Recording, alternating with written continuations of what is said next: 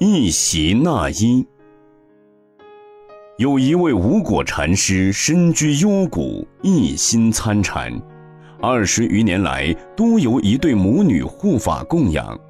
由于一直未能明心，生怕信师难消，故想出山寻师访道，以明生死大事。护法的母女要求禅师能多留几日。要做一件纳衣送给禅师。母女二人回家后，马上着手剪裁缝制，并一针念一句弥陀圣号。作毕，再包了四锭马蹄银送给无果禅师做路费。禅师接受母女二人的好意，准备明日动身下山。是夜仍坐禅养息。忽至半夜，有一青衣童子手执一旗，后随数人鼓吹而来，扛一朵很大的莲花到禅师面前。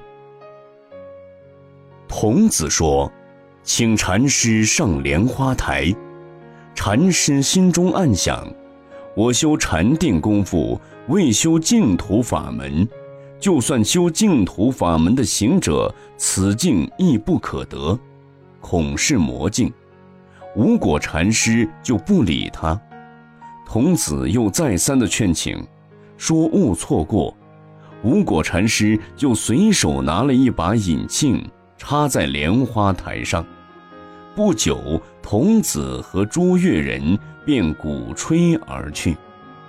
第二天一早，禅师正要动身时，母女二人手中拿了一把引磬。问无果禅师道：“这是禅师遗失的东西吗？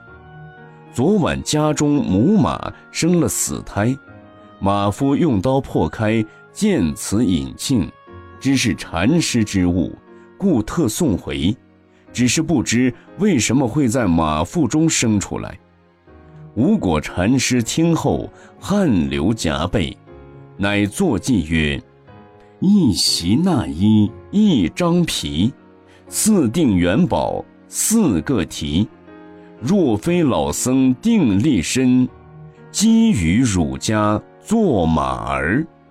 说后，乃将衣银还于母女二人，一别而去。